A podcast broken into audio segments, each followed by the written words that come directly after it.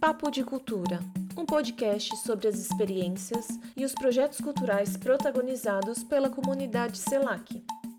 As mangueiras tão de luto e as mangas de sentimento. Derrubaram um pé de manga pra fazer um apartamento. As mangueiras tão de luto e as mangas de sentimento.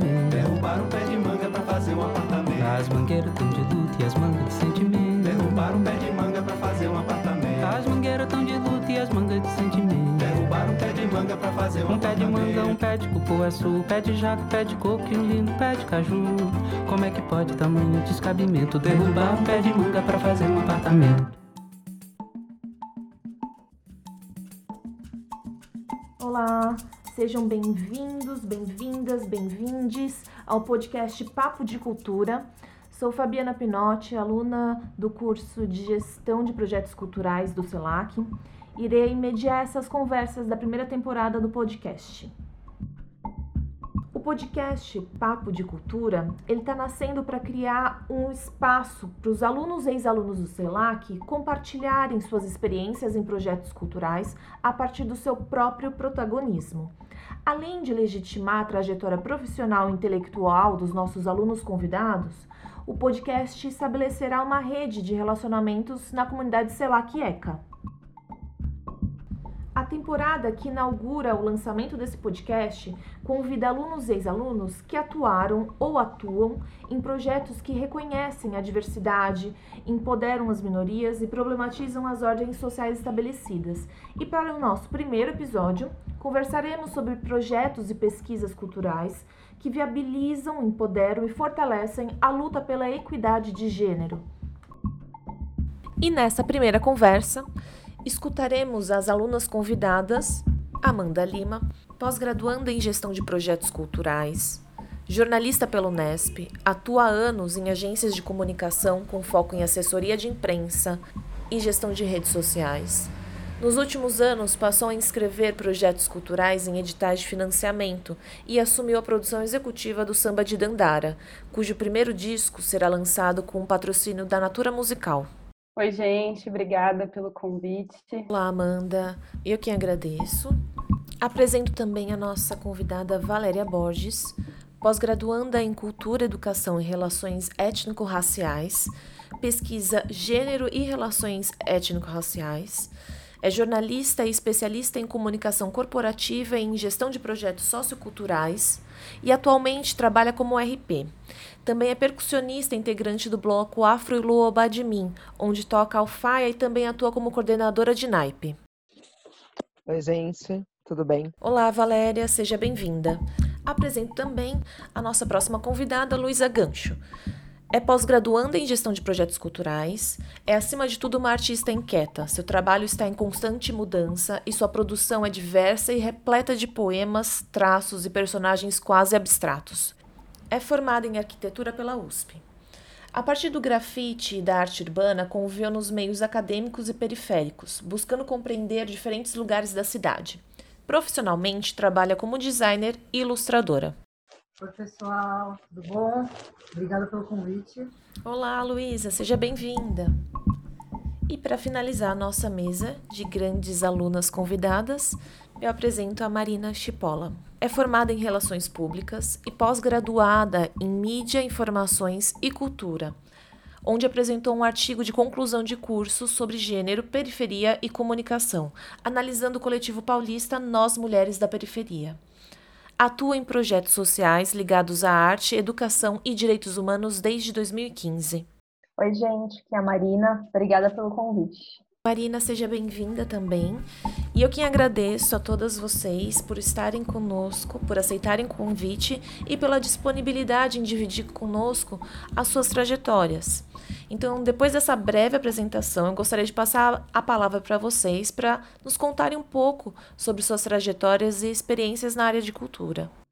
É, bom, eu comecei a trabalhar com, com produção, as coisas aconteceram muito por acaso, né? Às vezes eu fico pensando que toda a estrutura que eu tenho hoje para trabalhar aconteceu porque foi preciso, assim. Eu abri a MEI quando eu tive que emitir a primeira nota, eu abri uma conta PJ quando eu tive que receber um cachê, eu fiz o primeiro contrato quando precisou, um rider, enfim.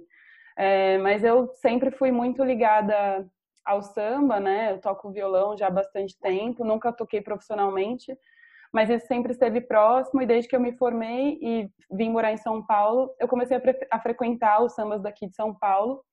E aí, com os amigos, a gente tinha um projeto né, de é, trabalhar com assessoria de imprensa e comunicação para os artistas mesmo do samba que a gente já conhecia, alguns já eram amigos nossos e tal. E aí foi assim que, por amigos em comum, eu conheci o samba de Dandara.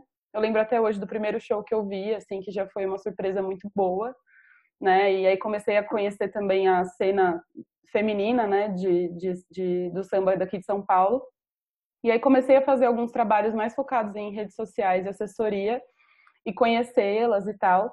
E aí, enfim, a coisa vai acontecendo. Quando eu vi, eu já estava fazendo produção executiva, né? Já faz. Daqui a pouco a gente faz quatro anos juntas. É, o Samba de Dandara é um. A gente gosta de falar que é mais um coletivo e não só uma banda, né? É uma roda de samba formada por mulheres apenas.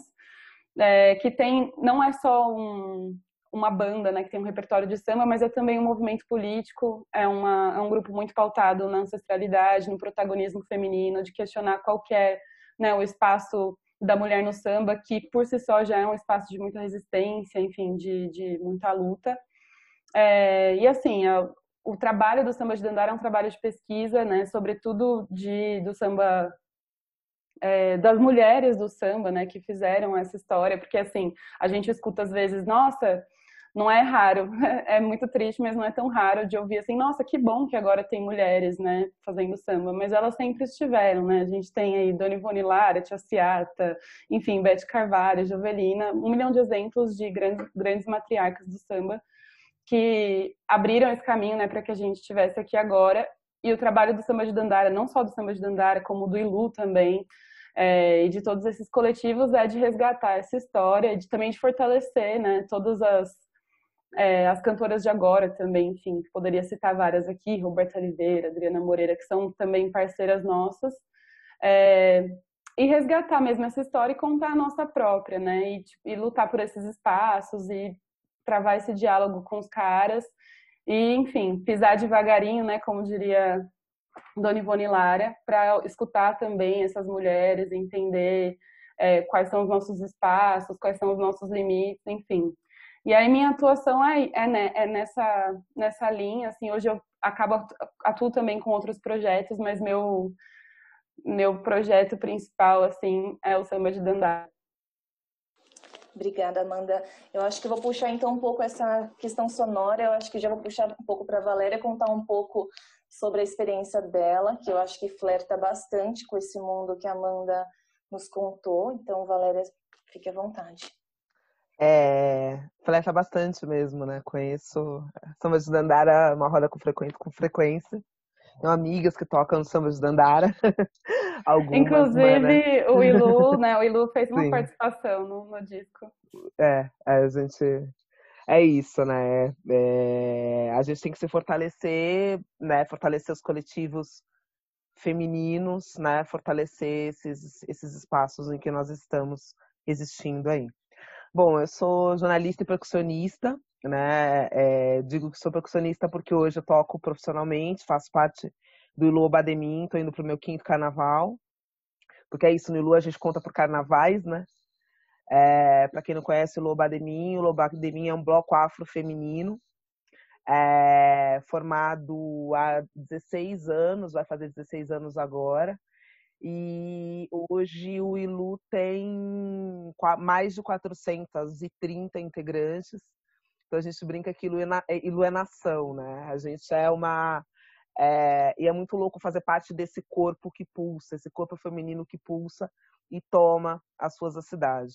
Então, assim, eu sempre trabalhei com cultura, quer dizer, sempre não, vai, sei lá, metade da minha carreira fui trabalhar com cultura, trabalhei com produção cultural, trabalhei com pesquisa, trabalhei com gestão de projetos, Uh, sou de uma família de percussionistas homens.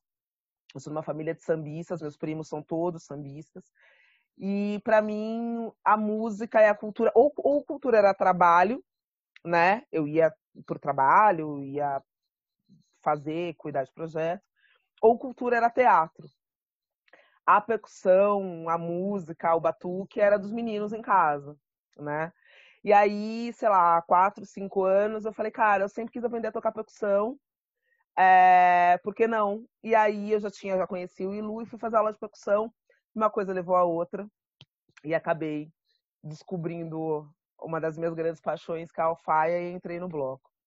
É, e é isso, né? Você estar num corpo tão denso e ao mesmo tempo tão sutil como é um, um bloco formado só por mulheres, né? É um corpo, imenso corpo feminino que pulsa de várias maneiras com mais de 400 mulheres. É, então, no Ilu eu, é, é, isso, né? Você tá tocando, mas você tá produzindo coisa, você tá tocando, mas é, é, né? você tá fazendo eventos, você tá. Então, na verdade, por mais que eu tenha ido para lá ser percussionista, é basicamente isso. Tocar, porque a jornalista fica em casa, porque a RP vai fazer outra coisa, né? Porque ali eu sou só uma, uma musicista. Mas acabou não sendo só musicista, né? em outros trabalhos. Então, eu acho que os saberes que eu fui acumulando ao longo da vida eles são sem, eles vão permeando a experiência de hoje, que é uma experiência como artista, né? Que no bloco, mas também acaba sendo uma experiência como gestora, porque é isso, assim, agora também olhando, olhando, ajudando a fazer de outras maneiras. Mas é, para mim é muito maluco, né? Quando, quando a gente, quando eu pensei em estar aqui hoje, quando aceitei o convite, porque é isso, é, a gente está falando sobre é, contar o que é fazer parte de uma coisa que é a resistência do começo ao fim. Tambor é coisa de homem, é, botar a cultura afro na rua, com representação, com a representação é, dos orixás que a gente leva para a rua é, não é permitido, ou se é permitido, não era permitido. E a gente é um bloco que ocupa a cidade.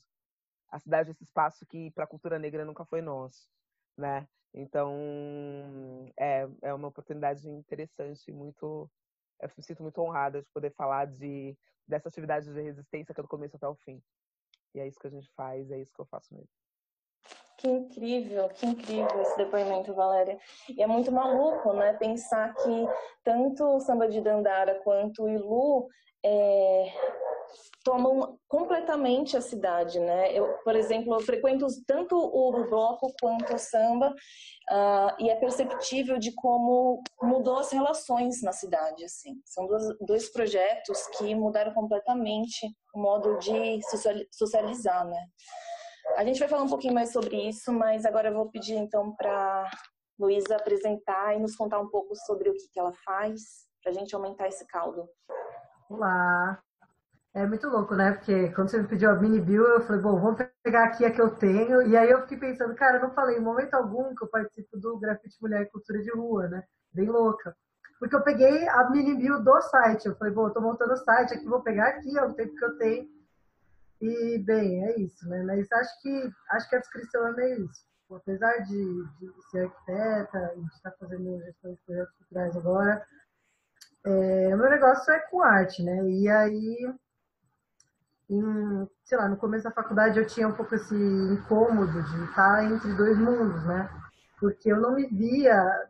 A FAO é uma, uma faculdade bastante elitizada, né?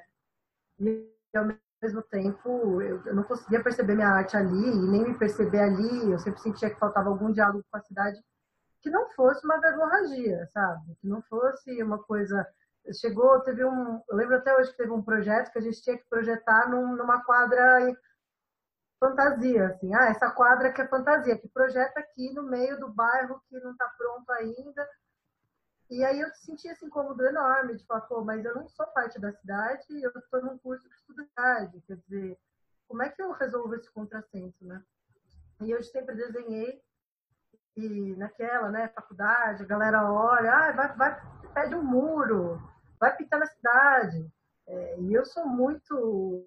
É, o termo correto não vai ser adequado, então eu sou muito medrosa né, de pedir, porque a rua é um lugar hostil, né? E a rua não é um lugar mais tranquilo para você ir pintar, sobretudo se você é mulher, sobretudo se você é não branca, sobretudo se você é lésbica, né? Fica, são as coisas que vão ficando esquisitas ali. Então, tinha medo pra caramba, mas teve uma vez que uma menina no grupo da faculdade jogou, ah, vamos, tem um muro em Mauá para pintar, não sei o quê, quem se interessa? E eu morava na Serra da Cantareira, mas eu falei, ah, eu quero. Aí eu comprei, sei lá, três latas de spray e fui até Mauá, de trem, sei lá, né, de bote, deu jeito para chegar até Mauá e tinha um, um, pedacinho de um muro e eu cheguei um dia depois do evento. Mas aí eu descobri um negócio incrível que é evento de grafite. E os eventos de grafite são uma doideira, né? Porque eles têm uma potência, isso assim, tô falando de eventos organizados por homens, tá? Porque depois eu descobri os femininos. E é isso que é o plot twist. Porque eu ia pintar, e aí, meu, os caras fazem churrasco, aí juntam as crianças, aí tem brinquedão, aí tem show de não sei o quê, ou quando não tem show tem um carro tocando, cola todo mundo. Tipo, é um negócio que para o bairro. Então, assim, tem uma escola no bairro, aí a escola toda, aí abre, aí tem as crianças. É sempre uma coisa que movimenta muito, né? E eu fiquei encantada com isso, porque eu percebi o quanto essa atuação na cidade era uma atuação que eu conseguia ver o resultado, né? Eu não fazia um projeto, entregava e falava, bom, toma aqui esse projeto, que é numa quadra fantasma que não existe, né? Esse projetão aqui. E aí, enfim, é, quando eu estava para. O meu TCC foi sobre gênero, grafite e periferia, né? E aí eu comecei a, a, a, comparar, a estudar a questão do masculino dentro do grafite, de como isso é. Tem todo um imaginário, né? Tipo, tem todo um espaço de os caras conquistarem, né? Nem tem na pichação, porque isso é outra coisa, mas assim, é um ambiente muito masculino. E quando eu comecei a participar de, de eventos femininos, eu percebia o quanto tinha o potencial de cuidado com as coisas maior. De, e isso não querendo entrar no estereótipo da mulher que cuida, tá? Não é isso, de maneira alguma, mas existia, assim, uma coisa que era uma movimentação é, muito mais politizada, sabe? Tinha uma causa. Então, por exemplo, vocês estavam falando de música e até lembrei que um dos eventos que eu fui, assim, que registrei nesse meu TCC, foi o, um evento que tinha, que chama Cordão Teresa de Benguela, não sei se vocês conhecem, mas são umas minas, é, então, que também são é, que tocam alfaia, que tocam o, o chequerê, e a gente foi fazer uma pintura numa viela, na viela do grito, que era uma viela, com uma moça, deu um grito porque tinha um cara correndo atrás dela. E aí o evento era para revitalizar a Viela do Grito, né? Para ela deixar, para ela ser um grito de liberdade. Era essa, essa história. E não, e esse evento aqui, ele abriu muita, muito caminho na minha vida, muita porta, muito tudo. Mas foi um dos grandes eventos que eu registrei, enfim. Mas teve outros que eu fui, que sempre com isso, de, de um fortalecimento feminino, de, um, de, uma, de uma contestação social, de uma junção com mulheres de outras áreas, sabe? É, e, e, é isso, quando tem mulher, tem mãe, entendeu? Tem que pensar na criança, o que a criança vai comer, onde é que vai trocar, né? E sempre esses eventos, assim, teve um, um evento a Inês Surreal, que é uma grafiteira também é, super conhecida. Quer dizer, na verdade ela é uma mulher, assim, negra, foi muito... se ferrou muito, assim, né? Do tipo, os gêneros estão aí, mas ela tá pintando a miliano, né? E ela fez um evento comemorativo do aniversário dela, então eu já estava meio envolvida nisso, eu fiz parte de uma rede de grafiteiras, mas era mais uma rede que, para arranjar job, eu falei, putz, essa não é a minha também. Eu não queria arranjar job, sabe? Eu queria fazer essas vozes chegarem aos lugares. E aí tem uma amiga minha que é a Krika. A Krika é uma grafiteira, sei lá, pinta desde 2002. Ela também começou quando tudo era mato é uma mulher negra e ela, meu, começou ali. Hoje a gente já trabalha na Maurício, na, na de Souza, pra você ter uma ideia. Mas assim, ela foi, foi assim, ela pediu para entrar, ela, ela foi indo. A Crica voou, assim. Eu conheci ela num evento, o trabalho dela bizarro. Tipo, eu conheci ela num evento em 2012, logo que eu comecei a pintar. E hoje o traço dela é, tipo, absurdo, assim. A Crica já pintou em pena, a Crica é um monstro. E ela tinha esse projeto do Grafite Mulher e Cultura de Rua, que inclusive foi por ali que eu comecei a descobrir os eventos, né, que era um grupo de Facebook. E se tornou um negócio que ela falou, não, vamos, vamos atrás de, dessas meninas, vamos, vamos falar sobre a história das mulheres no hip hop, a história das mulheres que registraram coisa nos Estados Unidos, quando, né, no Bronx, quando o negócio começou a despontar. E aí eu faço parte dessa organização. Assim, a gente está em quatro minas, a gente conseguiu fazer uma série de lives esse ano, foi super legal mas é tudo muito suor, assim, é muito suado, porque é muito pouca gente, é difícil, porque não, é diferente quando, porque, por exemplo, no gráfico, na, na música, eu que tem, não sei se vocês vão concordar, mas na música você tem o retorno direto da reunião da música, né? No grafite você tem que arranjar uma porcaria do muro gigante, tem que arranjar a tinta, tem que arranjar, tipo, sabe, é um salamaleque para conseguir resolver, que a gente sempre fica entre quatro meninas, assim, para tentar desenrolar isso. Então a gente fez esse ano uma live visibilidade, visibilidade lésbica com a V Nuvem, que foi super legal.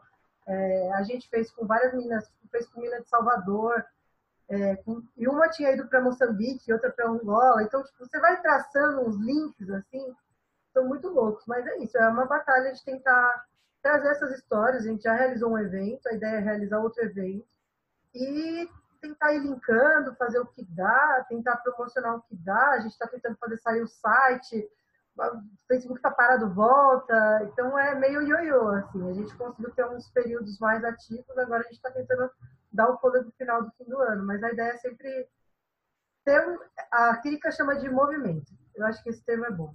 É um movimento, é tentar movimentar as minas do hip hop para trazer mais espaço para elas, e não é nem pra gente, porque no dia da vida a gente tá ali tomando na cabeça, mas assim, para fazer com que elas possam pintar mais, que a gente possa linkar mais, trocar mais, criar discussões, sabe, espaços para isso.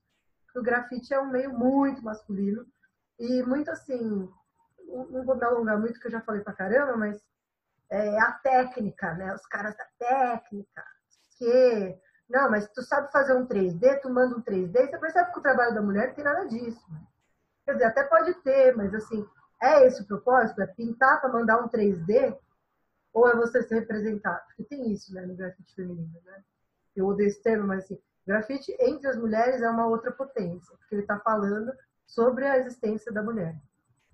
Então, assim, pinto com amigas e tal, mas acho que o grafite mulher cultura de rua é o, é o principal, assim, que a gente está tentando fazer, dar um fôlego. Eu entrei no CELAC para tentar continuar fazendo isso, né, dar fôlego, mas é, é difícil, sozinhas, assim, a gente sente que é complexo. Mas vamos que vamos. Obrigada, Luísa. E para completar as apresentações e os primeiros relatos, eu queria chamar um pouco a Marina, então, para contar um pouco da experiência dela, da pesquisa, né, do seu TCC, que você fez no CELAC, que eu acho que vai de frente completamente, tanto com, a, com um pouco do, da experiência da Luísa, né, então, por favor, Marina. Bom, é, eu queria falar de tudo um pouco, então eu cheguei no CELAC querendo falar de tecnologia, eu sou super a pessoa da ficção científica e de pensar uns mundos cibernéticos muito loucos. E aí, chegando lá, eu falei, não, não faz sentido eu falar, tipo, de um negócio que eu gosto sem conectar com outra questão que é super importante para mim, que são as periferias. É, eu, eu moro aqui na Zona Leste de São Paulo, e apesar de eu moro perto do metrô, né? Porque existem muitas periferias dentro da periferia. É, então, apesar disso, eu sempre andei muito no bairro. É, eu falo que até os 18 anos, assim, claro, eu conheci outras partes da cidade, mas o meu mundo era a Zona Leste, são os meus lugares de referência. E eu queria trazer isso, porque quando você tem oportunidade, você chega no centro, você percebe que ninguém sabe onde você mora, por mais que você seja privilegiado, assim, ninguém sabe onde é, ninguém sabe que, a, que demora duas horas para sua mãe chegar no trabalho, se ela vai de metrô, se o metrô é uma porcaria, essas coisas.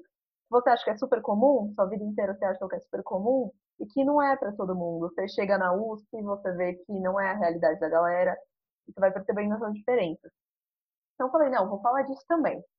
Aí beleza, já adicionei um segundo elemento na minha pesquisa. Então era para falar de é, novas tecnologias de comunicação e era para falar de pirateria. Aí, beleza. Só que eu também, é, desde que eu entrei na faculdade, uma coisa que me incomodava muito é que eu fiz relações públicas e o meu curso era predominantemente feminino. E as pessoas viam isso como algo ruim. Como, tipo, ah, só tem menino em RP. Tipo, tá, e aí? Daí? Né? Qual é a relevância disso? Nenhuma. É um curso de comunicação, gente. A gente não tá, sei lá, no, o gênero assim não faz diferença. E aí, nessa época da faculdade, eu criei um, coletivo de comunicação. Comunicação não, desculpa. Eu criei um coletivo feminista dentro da faculdade de comunicação que não tinha. Então, a partir daí eu fui estudando, porque eu sou aquela pessoa que não, não, eu não vou entrar numa briga se eu não souber brigar, entendeu? Ou à toa. Então, eu comecei a estudar mesmo. E aí, é, toda a questão do feminismo, a história do feminismo, eu fui pirando e eu falei, não, vou falar disso também, vou falar de comunicação, de tecnologia, periferia e de mulheres. É isso que eu quero falar. E aí, por conta dos projetos sociais que eu já trabalhava, é, eu, eu já conheci algumas meninas do Nós Mulheres da Periferia. Eu falei, ah, acho que eu vou falar delas. Só que eu fiquei muito, é, enquanto eu estava escrevendo o artigo, naquela de assim, não é o meu lugar falar é, delas, assim, no sentido de falar por elas, sabe? E até eu levei umas broncas de umas amigas minhas, porque eu sempre perguntava para elas o que elas estavam achando, elas, não, então, é, não é mesmo o seu lugar de. Né, é uma questão de lugar de fala, ainda estava começando, sabe? Aí vinha muito isso. É, não é mesmo o seu lugar de falar, mas assim, é, você estudar esse caso e mostrar para as pessoas que isso é super possível e que funciona é muito legal. E foi isso que eu tentei trazer com a entrevista que eu fiz com as meninas do coletivo. É, porque primeiro a gente tinha que pensar em periferia como uma coisa que não é fechada, não é única, não é uma periferia em ponto, né? São várias, são várias perspectivas. E outra coisa que a gente tinha que pensar era na comunicação dessas mulheres, que elas estão tentando comunicar para o centro, né? Elas se comunicam entre si, entre as periferias, mas elas também querem levar essas notícias, essas mensagens para o centro. Então foi um pouco que eu tentei trazer no meu projeto, um pouco de cada coisinha que já tinha passado pela minha vida. É, e vocês foram falando, e eu fiquei, antes eu fiquei pensando assim, nossa, todas elas trabalham com cultura. E eu não trabalho propriamente com produtos culturais, né?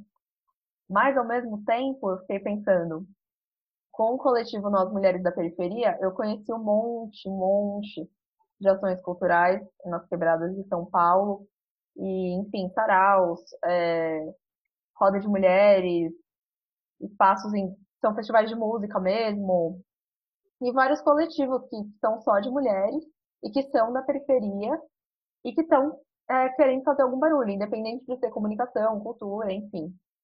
É, e todos os projetos que eu já trabalhei é, são projetos em periferia. Então, e todos são, trabalham com cultura, né? Eu trabalhava num projeto de música no Rio de Janeiro, que para crianças e jovens, que também tinha todos os perrengues de trabalhar com lei de incentivo. Enfim, eu acho que todas essas coisas elas vão se misturando e, e vão fazendo sentido, sabe? Então, quando eu entrei no CELAC, eu queria contar uma história, eu queria contar algumas histórias, e aí eu aproveitei para falar de comunicação, periferia e mulheres. É, na minha trajetória, é, eu trabalho com projetos culturais, projetos sociais, e isso tudo, tipo, se mistura também. Então, eu acho que é muito esse lugar de não dá para falar de uma coisa só. Né? Quando a gente está falando de mulher periférica, por exemplo, a gente está falando de mulheres negras. Quando a gente está falando de comunicação na periferia, a gente está falando de uma comunicação que é, é, é feita de uma forma completamente diferente, né? Uma, é, é uma comunicação que ela vai, ela vai resistir, ela vai, é, vai afrontar mesmo essa, é, a mídia comum, a mídia que não é alternativa, a mídia que, que dita o que você tem que contar para as pessoas, né? Que mostra aquela história que todo mundo já conhece e já está cansado de ouvir. E desde eu me formei em 2017. E desde então, assim, são três anos, mas eu vejo como isso cresce. Então, na época tinha o mural, né, que é o mural de jornalismo das periferias e tal, e hoje isso já está enorme. Mesmo as meninas do coletivo Nós Mulheres da Periferia, hoje já tem outra proporção, também é um coletivo muito grande. Elas lançaram um documentário incrível, se não me engano foi em 2018 que elas lançaram. E assim, várias coisas já foram acontecendo. Vocês citaram o Ilu e também o samba de Dandara. E uma coisa que sempre passa muito pela minha cabeça é que eu sempre vou ver o Ilu no centro, eu sempre vou ver o samba de Dandara no centro, ou, sei lá, em Pinheiros, na Paulista, sei lá, Zona Sul, Zona Oeste, mais centrais. E eu fico pensando que as mulheres que eu conheço que tocam no Ilu, as mulheres que eu conheço que tocam no samba de Dandara, que inclusive eu conheci por causa do projeto social de música que eu trabalhava no Rio de Janeiro, enfim, uma loucura. Não são mulheres que vêm do centro, né? Mas que encontraram uma maneira de se expressar e mostrar a resistência delas e a arte delas para essas pessoas que estão sempre no seu canto e, e meio que não, não, é, não consomem esse tipo de cultura, tipo, acha que está muito confortável no seu canto e aí vem alguém e se apropria. E eu acho isso muito importante. Eu não sei se eu tô falando besteira, isso foi uma coisa que eu pensei agora, uma associação que eu fiz. Inclusive, eu queria que vocês falassem se sim, se, tipo, se vocês também têm tantas mulheres de samba de Dandara, do Ilu, também vêm de outros cantos. É, porque eu acho que também no Ilu, como é um negócio gigante, deve ser um mix, né, de um milhão de pessoas diferentes. É, mas eu acho que tem muito disso, né, da gente se apropriar de espaços que não seriam nossos e também trazer para os nossos espaços é, coisas que, que não são tão comuns, tipo levar um documentário sobre as mulheres da periferia para a periferia. É, é, também você citou do grafite, eu falei, ah, vocês acham que eu nunca trabalhei com grafiteiro? Já trabalhei com grafiteiro também, homens inclusive, homens famosos, o que é mais complicado do que apenas homens. Então é sempre aquele trampo para achar muro. Aí se o muro é na quebrada chove, você tem que fazer o, trampo para que como que vai grafitar o muro que está chovendo. Enfim, tem todas essas questões que são muito simples, né? Tipo, quando você vê, sei lá, o Cobra fazendo um mural na Faria Lima. É uma coisa, tem cinco pessoas ajudando ele. Não estou dizendo que, né, nossa, super fácil, mas assim, é outro trampo. Quando você vai fazer um projeto na periferia, primeiro você tem que arrumar alguém para te dar o dinheiro para você fazer esse muro. Depois você tem que arrumar alguém para te dar o dinheiro para você conseguir produzir a sua feira, o seu sarau, o seu festival. Então tem todas essas outras questões que vão passando, sabe? E tudo se junta em tudo que a gente acabou de falar e eu achei isso muito legal. É, só aproveitando aqui para fazer um comentário, é, ouvindo você falar sobre essas questões de território, né? Acho que tem a ver com tudo que todas nós, né? Onde todas nós atuamos. Mas eu pensei em duas coisas, né? Primeiro que, assim, falando especificamente do samba, imagino que a gente possa traduzir isso para todas as linguagens que a gente está discutindo aqui. É, até, enfim, uma geração atrás, né, da gente, há pouco tempo, o samba é, já era, enquadrado, era enquadrado na lei da vadiagem, né? Enfim, então, tirando um pouco a luta feminina, o samba também é um lugar de, de resistência e sempre teve, esteve em seus quilombos né, urbanos e tal. A gente tem espaços de São Paulo, né, falando de território, tipo Largo da Banana, enfim, a gente tem alguns espaços que eram redutos do samba, são, né, enfim, são registros históricos do samba e que também são um pouco são apagados, né? São um pouco reverenciados. Então, não é uma luta só de mulheres, né? É uma luta também das mulheres, sobretudo das mulheres, mas é uma luta que é social mesmo, né? De, de manifestações de matrizes africanas, enfim. É, isso eu acho uma coisa interessante de pontuar, que às vezes a gente pensa assim, nossa, o samba hoje está em vários lugares, né? Ele tem um, um ambiente de consagração, mas é, isso é recente também, né? E outra coisa que eu penso muito, assim, é, na minha convivência, porque acabei conhecendo muitas mulheres, né? O bloco é, é um exemplo, mas muitas outras mulheres também do samba. É, e assim, eu vejo que a gente acaba atuando bastante em rede, né? Mesmo no, no, disco do Samba de Dandara que a gente fez recentemente, a gente teve participação de 30 mulheres, entre instrumentistas, cantoras, enfim. Então, que são pessoas que fizeram parte da trajetória, que fazem parte da cena. E eu acho que, além de ocupar né, lugares que, que não eram, não, não estavam disponíveis, né, de, de estar nesses lugares, acho que tem também essa força né, dessa de, de o, o, disco, né, que é produzido, ou enfim, do, do, desfile de carnaval e dessas coisas serem também ferramentas para outros grupos é, se, se apoderarem disso também e, e e, motiv né, e motivar que os coletivos produzam novas coisas e tal. Acho que faz parte, essa ocupação de espaços também tem essas consequências, né? não só de território, mas também de, de tomar poder mesmo e de, enfim, construir novas coisas. Vou aproveitar essas últimas falas da Marina e da Amanda para puxar uma, um desdobramento para nosso papo que está muito bom, muito potente, né? É muito interessante a gente pensar que quando a gente fala de busca pelo, pela voz da mulher, pela equidade de gênero, a gente não consegue fazer isso se a gente não estiver trabalhando e né, tentando construir construir lutas contra a desigualdade social, contra o racismo, contra a LGBTfobia, enfim, existem várias camadas de, de lutas que elas acabam acabam permeando e convergindo, né? Na, na, nossa discussão aqui, né? Eu acho que isso fica muito explícito quando a gente fala de território, sobretudo, né? Então eu queria que a gente pudesse conversar um pouco mais sobre o território e esses projetos que vocês atuam e também falar um pouco do ponto de vista de vocês sobre isso, né? E só gostaria também de colocar mais uma questão que é interessante a gente perceber de que são projetos que não vão resolver uh, o mundo, mas vão colaborar para que o mundo fique um pouco melhor, né? Não, eu acho que é engraçado, né? A gente, a gente, no Ilu a gente toca, a gente to, sempre tocou no centro, né? Uhum.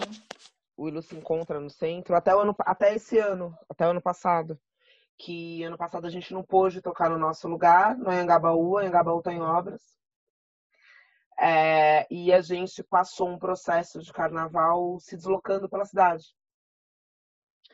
É, respondendo a pergunta que a Marina trouxe, sim, é, nós somos muitas de vários lugares da cidade e algumas de fora dela, de municípios próximos. É, e estar no centro tem uma coisa, né? Do que vocês estão no centro. É, estar no centro, no meio da cidade, que não nos queria originalmente, é, é uma resistência profunda, né? Você tocar embaixo do vale, tanto que hoje o vale a gente não pode tocar mais, né? Que o vale tá, tá fechado porque ele tá sendo, tá sendo é, reformado. Mas é, foi uma experiência muito. Eu acho que foi uma experiência que remonta aos primeiros anos do, do bloco, é, que a gente rodou. Então a gente foi. A gente foi pro Quilombaque, a gente foi pro. Sabe, a gente foi para Perusa, a gente foi para para leste, para o extremo da leste, a gente andou pela cidade toda. E é isso, né? São mulheres, são mães com crianças arrastando crianças pelas mãos, crianças instrumentos. E eu acho que eu acho que uma, uma, uma, coisa, uma outra coisa nas falas que, que eu acho que é importante, sei lá, eu queria levantar essa bola depois a gente troca. Quando a gente fala de resistência, quando a gente fala de. A gente está interseccion, interseccionando né, resistências. A gente está falando de interseccionalidades aqui, né? A gente está falando de, de, de, uma questão é, uma questão de classe, uma questão social, a gente está falando de uma questão racial, a gente está falando de uma questão de gênero, a gente está falando de várias questões aqui juntos. Mas, na verdade, quando a gente fala do feminino, a gente fala de rede. Ponto. O feminino, para resistir, ele é rede. Né? Ele é rede desde que é, pensar no feminino branco, vamos pensar no nascimento do feminismo, que a gente não precisa nem ir para ele, mas eram nas reuniões escondidas ali que, que as coisas aconteciam, né? Eram nas reuniões das sufragistas para poder votar, era na, nas, nas, nas resistências da senzala que com as mulheres pretas pensando em como resistir, em como se manterem vivas aos seus e aos seus maridos e filhos e como, né? Então assim, é, tem uma coisa ali que fala do feminino, que somos todas mulheres, que é isso. Nós estamos aqui porque somos rede. E, e antes de nós for, elas foram rede, né? As nossas mais velhas, as nossas ancestrais foram rede, né? E eu acho que essa o estar em rede grita né? Grita no grita nas nossas células, né? Grita no DNA, por isso que continuamos existindo. Se não estivermos em rede, não sobreviveremos. Eu acho que para mim isso é pode ser num coletivo pequeno, pode ser num coletivo grande, pode ser num coletivo médio. Né? Estejamos no tamanho que estivermos, somos redes, temos que ser, senão não, não estaremos aqui. Caraca, Valéria, que potente. é muito potente essa fala, mulher, muito potente. Luísa, você gostaria de colocar mais alguma coisa dentro desse, desse fervoroso dessas conversas, dessas questões? Olha, depois dessa pá de cal, eu acho que eu só tenho que agradecer. É, é muito Não, potente, é caraca. É muito. Mas eu fiquei pensando nessa questão do território, só que eu fiquei pensando muito, que assim, é, existem centralidades, e é o que a Marina levantou também, existem centralidades dentro das periferias, né? Então, você pode falar, tipo assim, é que nem, sei lá, para quem mora em Pirituba, que nem é uma periferia muito, muito quebrada, mas o centro é Lapa, saca? Para quem mora, sei lá, em Itaquera, o centro é Tatuapé, né? Então, essas relações de centro-periferia, a gente também precisa, é, né? gente começa a, pensar também como elas operam, né? Acho que, acho que por isso também eu estudei gênero, grafite e periferia, porque Bom, primeiro que eu estava numa faculdade de arquitetura e não dava para me formar falando de outra coisa, né? Eu queria brisar, a professora uma volta aqui. E... Mas foi bom ter estudado o território, foi bom ter pensado as periferias, né? É, porque a Luísa falou de que são muitas periferias, né, e tal. E uma coisa muito importante quando eu escrevi no artigo foi tentar entender qual que era o conceito de periferia que eu ia usar. Então, por exemplo, tipo, é o conceito de periferia do Milton Santos, da Emília Maricato, essas coisas, sabe? Uma, trazer uma base mais teórica mesmo, mas que venham, por exemplo, de pessoas como Milton Santos, entendeu? É, por que, que isso é importante? Para tentar mostrar isso, que Tatuapé é, Tatuapé não é periferia. Mas ele está numa região em que você vai indo para as bordas. Eu trouxe muito esse conceito, aliás, eu nem sei se eu consegui trazer, porque quem sou eu, né? Mas, assim, eu gosto muito desse conceito de periferia como margem mesmo. Como estar à margem da cidade, à margem dos centros, independente de quais centros sejam esses. Tipo, o centro de Tatuapé, beleza, mas você vai para Itaquera, que também tem seus centrinhos, né? Mas aí tem a expansão e as margens, que aí são as periferias. E outra coisa que a Fabi citou, que tipo, ficou pulsando na minha cabeça, é, o, é a frase de dar voz, né? Que quando eu estava escrevendo, eu escrevi isso umas duas vezes no artigo, e aí eu compartilhei com algumas amigas minhas, porque é isso que você falou da rede, né? Tipo, hum, a gente não faz nada sozinha e somos mulheres e eu acho que funcionamos melhor em rede porque fomos forjadas a viver assim. Então, é, uma amiga minha falou assim, então, mas não é bem dar a voz, você não tá dando nada pra ninguém, né? E aí ela falou, então substitui, tipo, a pessoa tá trazendo todo o conhecimento dela para quem não tem, independente de onde ela tá, né? Então você tá trazendo o que você tem, você tá trocando, é um momento de troca, né? Então, quando as mulheres do Ilu vêm e apresentam suas músicas e fazem aquele show incrível, elas estão mostrando o que elas conhecem que muita gente que está ali desconhece, que eu desconhecia antes de conhecer o Ilu, por exemplo. Então, assim, ninguém está dando nada para elas, elas já têm. Elas estão trazendo o que elas já têm para quem não teve oportunidade de conhecer. E isso mudou tudo, tipo, eu falei, nossa senhora, mudei tudo que eu estava escrevendo, a maneira como eu escrevi, a maneira como eu falo hoje. Eu tento mudar isso mudar um verbo, um negócio muito, muito simples, né? Mas que eu acho que já, já fica, é, já mostra por que, que você tá ali. Tipo, por que, que eu tava fazendo um trampo sobre o coletivo Nós Mulheres da Periferia? É porque eu acho que elas fazem incrível e eu queria que mais gente soubesse. É basicamente isso. Então, eu queria contar essa história para mais pessoas e foi isso que eu fiz. Eu espero ter feito, né? E, e é isso. E você vai pesquisando e você vai vendo que tudo tem muito a ver com rede. Um dos capítulos do, do artigo eu falo sobre a história do movimento feminista no Brasil. E são vários coletivos de mulheres é, que foram surgindo e foram se juntando e uma foi dando força à outra. E hoje eu não acompanho tão de perto as meninas do Nós Mulheres como eu acompanhei na época do artigo, mas eu sei que hoje, assim, elas são jornalistas é, super bem consolidadas e que com isso elas conseguem fazer com que o coletivo sobreviva, sabe? Conseguem trazer projetos e tal. E é um pouco isso, assim, ainda resistindo muito, porque é, é difícil você fazer as coisas da maneira como elas deveriam ser feitas, contar a história da maneira como ela deveria ser contada, sendo que você precisa de dinheiro de uma galera que não pensa como você.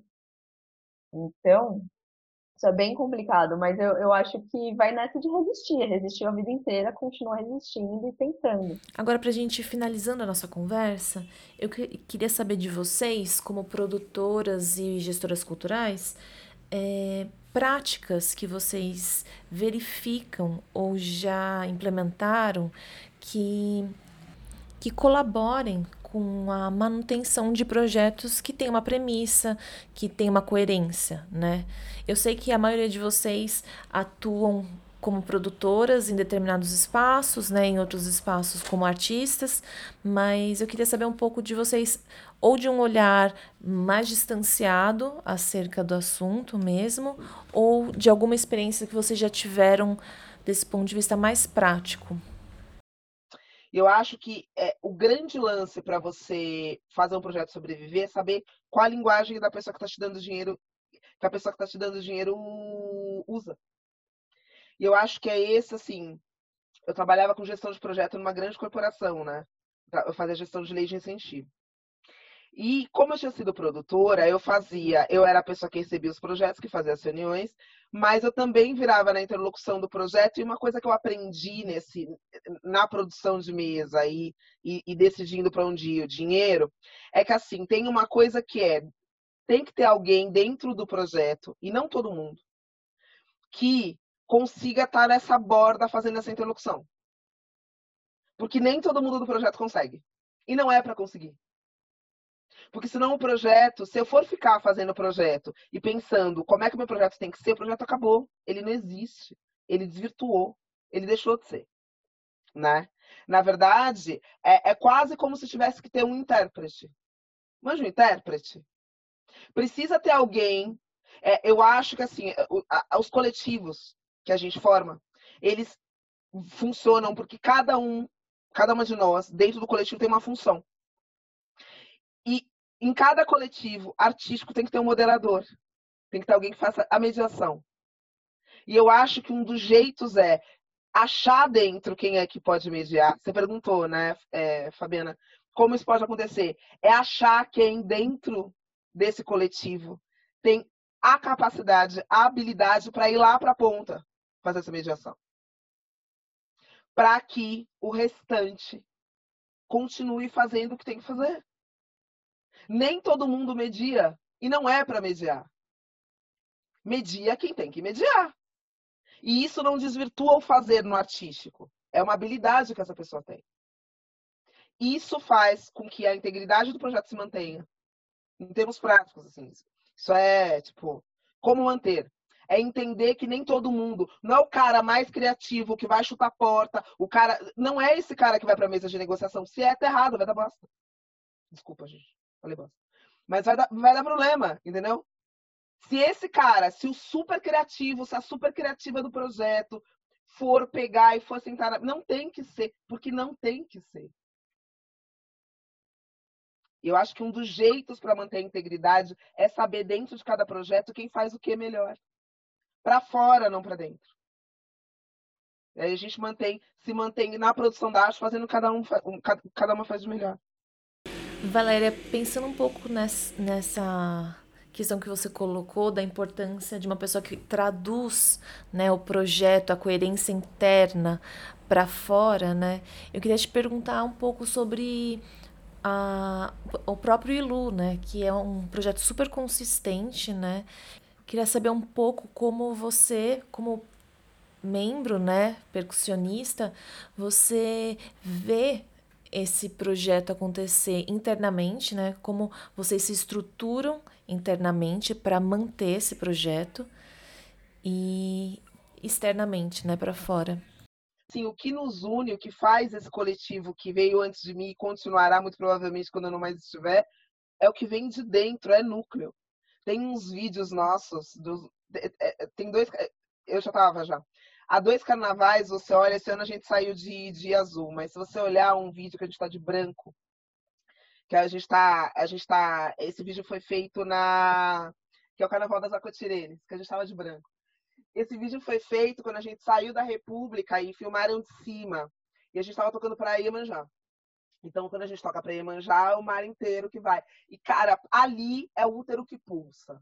Então, quando você me faz essa pergunta, o útero ele pulsa inteiro. Ele tá, ele tá, ele tá junto.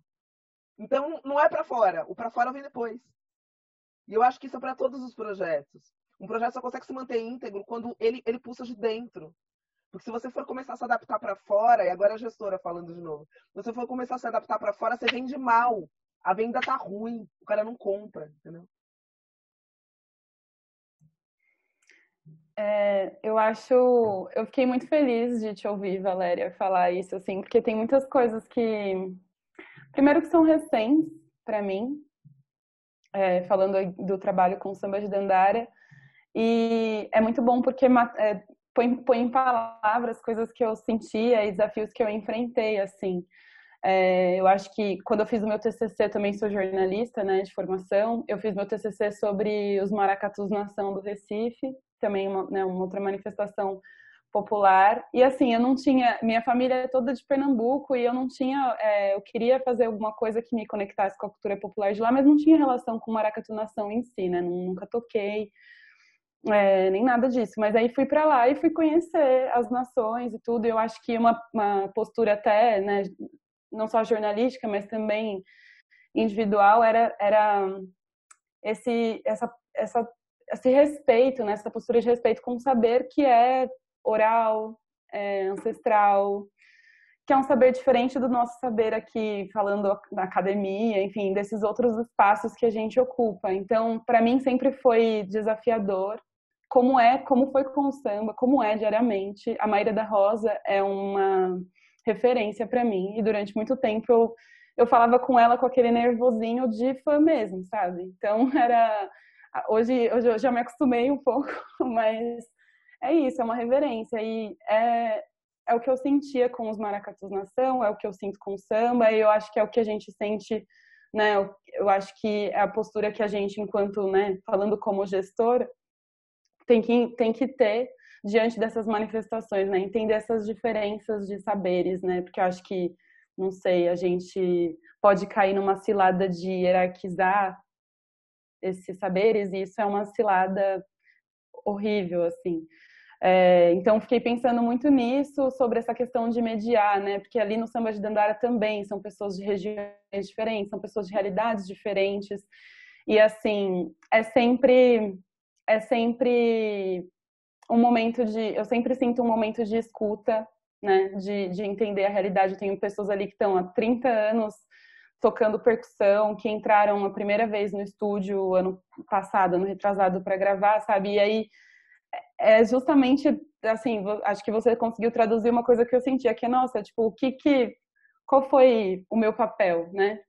Meu papel, eu não mexi em nada, o projeto sempre existiu, ele sempre foi e ele é, e eu espero estar sendo fiel ao que ele é aqui, mas ele sempre existiu, e essas mulheres sempre estão fazendo isso há muito tempo, né, muito mais tempo do que eu. O meu papel foi apenas traduzir o que elas já faziam e para abrir um, um novo canal ali, mas acho que é muito isso, assim, o, o grupo existe e ele se mantém, esse coletivo existe porque ele é isso, né? Não, é, é realmente para dentro. Então, me vi bastante nisso que você falou. A minha experiência no grafite Mulher e Cultura de Rua é muito diferente, porque é como se o grande coletivo fosse as minas que pintam. Só que a gente está ali para tipo, abrir um espaço, né? Para vamos pegar o facão aqui, vamos tentar dar uma limpada e fazer essa mina aparecer. Então, meio que a gente não opera como um coletivo de construção, porque isso acontece quando a gente está no evento, mas não necessariamente chama grafite mulher cultura de rua, porque o grafite, a mulher, a cultura e a rua estão ali, entendeu? Tanto faz. A gente vira, a gente opera como um canal de, de comunicação mesmo. Então, não é um, um dar voz, mas é do tipo assim, olha, tem um espaço aqui, vamos fazer uma live, porque as pessoas têm que ouvir isso aqui, entendeu? Então, tipo, a gente está em quatro minas tentando fazer com que isso gire em termos de conteúdo, muito mais do que em termos da atividade na rua. Porque na rua, todas as minas são iguais. A gente tem uma coisa meio engraçada com isso, porque a parte da ação, a gente vai lá e desenrosca, fulana, e aí é uma coisa tipo, que nem minha amiga fez. É, foi muito engraçado isso. Teve um, uma verba das fábricas de cultura destinada ao grafite. Ela falou, ah, mano, Vou falar que tem um coletivo de mulheres. Aí ela teve que inventar o um nome. Porque ela falou, ah, meu, que não quer Porque no fundo a gente tava no Lieja, ó, vou chamar minhas parças, parças, inventou o um nome. E aí tem lá, coletiva de mulheres grafiteiras. Foi a coisa mais engraçada do mundo. Porque a gente não opera muito em coletivos, porque todo mundo tá pintando junto. Tem as crews, né? Mas também não faço parte de crew. Tipo, nunca precisou fazer parte de crew, porque, tipo, entre as minas, é raro ter uma competitividade. Claro, sempre tem uma pessoa mais xarope, menos xarope, uma pessoa que cai um pouco na, no conto da carochinha que não tem machismo, que tem os espaços com os homens é igual, e a gente fica, ah, parça. Uma hora descobre que não é assim, né? É difícil as meninas que caem no conto da carochinha. Então, meio que assim, a gente, enquanto grafiteira ou enquanto meninas do hip hop, a gente está sempre meio que em rede, como um grande coletivo hip hop, e aí fica tipo, ah, fulano que fala com a ciclana, mas aí é meio que assim, a gente precisa abrir canais para que isso aconteça. Então você precisa inventar um nome, né? Ah, eu vou fazer, escrever um edital aqui, minha amiga que é gestora, ah, vou escrever um edital, vou chamar minhas parças. Ah, chamou várias partes, chamou uma que era mãe, chamou outra que não sei o quê, e é isso. Então é meio engraçado isso, porque no grafite, porque não tem uma parte de uma reunião que não seja o um evento no muro, mas aí não necessariamente você precisa estar envolvida, sabe? É outra coisa. E aí, como, como pessoas estão tentando alavancar para essas minas e tentando fazer esse, evento, esse, esse, esse movimentinho, sabe? Sobreviver para a gente poder fazer mais eventos, para poder chamar mais mina, para as minas poder pintar, para poder dar lata, para poder manter o grafite vivo, porque não é barato, uma lata está carérrima. Então, assim, para poder manter esse grande coletivo que é, são as artistas, a gente toma muito na cabeça, mano. Porque é instrumentalizar, né? Gente. E é muita gente pela gente. É muito difícil. Eu sei que tá sendo muita dificuldade. Porque é isso, porque a gente também tá fazendo eventos na quebrada. A gente não quer fazer evento no centro. Sabe? Porque é na quebrada que tem a escola da, sabe, do moleque que vai ver as minas pintadas, a menina que vai ver as minas pintadas, vai ficar feliz. Então a, a nossa lógica de operar, de, de instrumentalizar isso ainda tá muito difícil. Assim, assim. É, é um esforço, porque eu sempre brinco, Crica, você é muito zica. A gente fez um evento no Capão e ela que, meu, descolou a escola, chamou DJ que ela conhece, mas DJ ferrado, porque a Crica conhece gente. Assim, tudo com a força do ódio, gente. Sabe? Com as, as, as mulheres da escola que resolveram, ah, não, a gente vai ajudar com a tinta. Tudo é muito sofrido, assim, ainda. Porque não, não tem um resultado de um público porque é sempre na quebrada, mas é na quebrada mesmo, não é numa centralidade da quebrada. É, meninas, pelo tempo, eu queria saber se vocês têm mais alguma coisa para colocar, senão eu vou pedir uma indicação para vocês. Então, gostaria primeiro que vocês colocassem alguma coisa que vocês acham que faltou né, falar é, sobre algo que a gente já pontuou, alguma coisa que, que a gente não chegou nem a comentar, caso vocês tenham interesse em falar. Senão eu já vou pedir para vocês também uma indicação de projetos que ou de uma ação cultural ou de um projeto. Posso fazer uma pontuação e aí eu já emendo a dica? Lógico. É, só vou fazer um ajuste, Fabiana. É, quando eu falo de luz, você está falando com uma percussionista. Quando eu falo de gestão, você está falando com uma gestora, que eu também sou. Mas assim, eu não faço gestão no Elu. Sim, sim, sim. E é importante, é importante, eu acho importante pontuar isso, porque assim, nós temos gestoras incríveis, né, Lu? E uma Uhum. coisa que está na, na instituição Lobademi me ensina é pedir licença para as minhas mais velhas e para as minhas mais novas, pedir licença para quem chegou antes de mim, para quem tá- chegou depois, e pedir licença entender que tem, as coisas têm lugares e tem lugares que as pessoas fazem coisas. Então, assim, é, é isso. Eu, tudo, tudo toda essa conversa que a gente teve são 10 anos de gestão nas costas, tá? E é desse lugar de, de quem tem 10 anos de gestão de cultura nas costas que eu disse tudo que eu disse. Lulu só tocar um faia. É, e, Maravilha.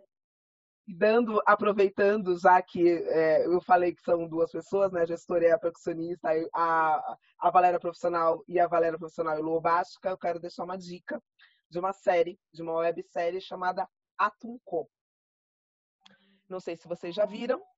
Essa é uma série feita por mulheres é, do de Mim, por mulheres negras, escrita e dirigida por mulheres, que Atunco quer dizer ensaio, e é uma série que retrata os, os últimos ensaios, os ensaios para o nosso carnaval de Lia de Itamaracá. A Tunco está concorrendo ao prêmio de websérie agora num festival, que, aliás, votem. Mas é, eu recomendo a Tunco, é, fala sobre o feminino, fala sobre redes, fala sobre uma série de coisas, sobre estratégias de sobrevivência, e é linda, é de chorar, e os episódios valem a pena. Então, minha dica é a Tunco. Maravilha, Valéria, obrigada. Amanda, Luísa, vocês gostariam de comentar alguma coisa e já seguir para a dica? É, primeiro eu queria né, agradecer, foi muito massa bater esse papo com vocês. Acho que ele poderia continuar num boteco assim por muito tempo. É, queria dizer que para mim é, é uma posição de muita responsabilidade e de muito orgulho também falar sobre o samba de Dandara. Eu não estou no samba de Dandara desde o início, né? Tem uma trajetória um pouco mais recente. Então, né, eu sei que tem, tem pessoas, tem mulheres que, que estão nisso antes de mim. É, eu tento aqui, tentei aqui traduzir um pouco do que é o projeto, mas convido todo mundo, né, claro, a conhecer o que, o que a gente já tem é, divulgado. E queria deixar também uma, uma fala que a gente costuma muito trazer nos shows, né, e que eu acho que é importante não só para o samba, né, a gente pode substituir para qualquer outra manifestação cultural, que é uma frase do Candeia, que enquanto se luta, se samba também, enquanto se samba, se luta também.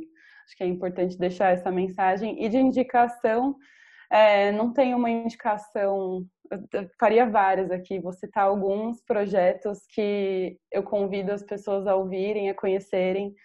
É, Roberto Oliveira e o Bando de Lá, Adriana Moreira, Raquel Tobias, Nega Duda, Bernadette, Maria Helena Embaixatriz, Samantha Santos, e tantas outras que eu poderia citar aqui, que são grandes matriarcas do samba, mulheres poderosas, projetos incríveis. Então, deixo esse convite, assim, essa pequena lista para as pessoas é, procurarem, enfim, conhecerem que vai valer a pena. E indico também, já que a gente está falando sobre as mulheres, é, indico um podcast chamado Praia dos Ossos, que fala sobre né, a história da Angela Diniz, é, acho que vale a pena também. Tem muitas coisas sobre o movimento feminista no Brasil que acho que vale a pena para o debate que a gente está fazendo aqui. É isso. É, bom, já falaram coisas incríveis. É, também vou agradecer, obrigada pelo, pelo convite, pelas aulas, né? Porque eu escutei aqui, maravilhada, fiquei muito feliz. É, eu acho que sempre fico muito feliz de estar entre mulheres muito inteligentes, cheias de histórias, é, com essa riqueza sei lá, cultural, mas acho sobretudo espiritual. Putz, é escutar, assim, de uma riqueza que é espiritual mesmo para mim. Eu sou muito. Acredito muito nisso, sabe? Esse negócio do útero, do vento pulsando ali. Eu fiquei, cara. Pô, tem outros projetos também. É... Sempre muitos projetos, eles nem, não saem do papel, mas estou fazendo sair em breve. Indicações pessoais, mas acho que a indicação que eu queria deixar aqui, que eu comentei mais cedo, que eu acho que vale muito a pena ver, porque eu achei que maravilhada mesmo com o trabalho dessas minas, é, que é o da Batalha Dominação. Elas estão fazendo coisa agora na quarentena. São umas minas, meu, muito zica. É, muito, nossa, poetisas incríveis da periferia que a gente não, não conhece, sabe? De diversas quebradas. Estão fazendo um mega corre ali, fazem batalha virtual. É, acho que eu não vou conseguir lembrar muito, mas tem também grupo de dança. Não sei se as batalhadoras estão rolando ainda. Batalhadoras BR, eu acho. Mas são umas meninas da dança que também se juntaram, elas faziam ensaio junto. É, enfim, eu faço umas aulas de dança também. Mas acho que, sobretudo, esses dois e o Grafite Mulher Cultura de Rua, porque não deixa de ser uma plataforma, né? A gente está ali realmente como plataforma, realmente para alavancar. Então, quem tiver curiosidade para ouvir essas lives, que, juro, eu, a gente tem vontade de ouvir de novo para falar, meu, a gente tem que usar esse material, a gente está falando, porque é, foram conversas tão legais que teve dias que a gente fez duas horas assim, de live, que é isso, acho que é a mesma sensação que eu estou tendo agora. Que a Amanda comentou, a gente podia sentar, tomar uma cerveja, deixa o gravador ali, porque a gente tem que contar as nossas histórias, né? É muita gente pela gente.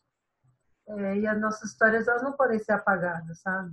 levianamente, né?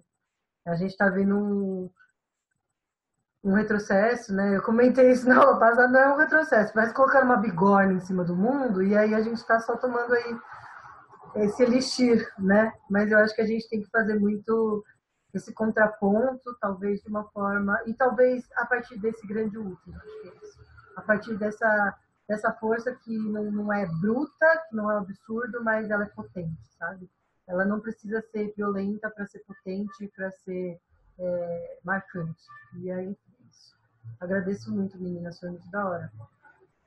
Bom, primeiro eu queria dizer que eu sou muito fã do samba de Dandara, sinto muita falta, inclusive, e do bloco Ilu Bademin também. É...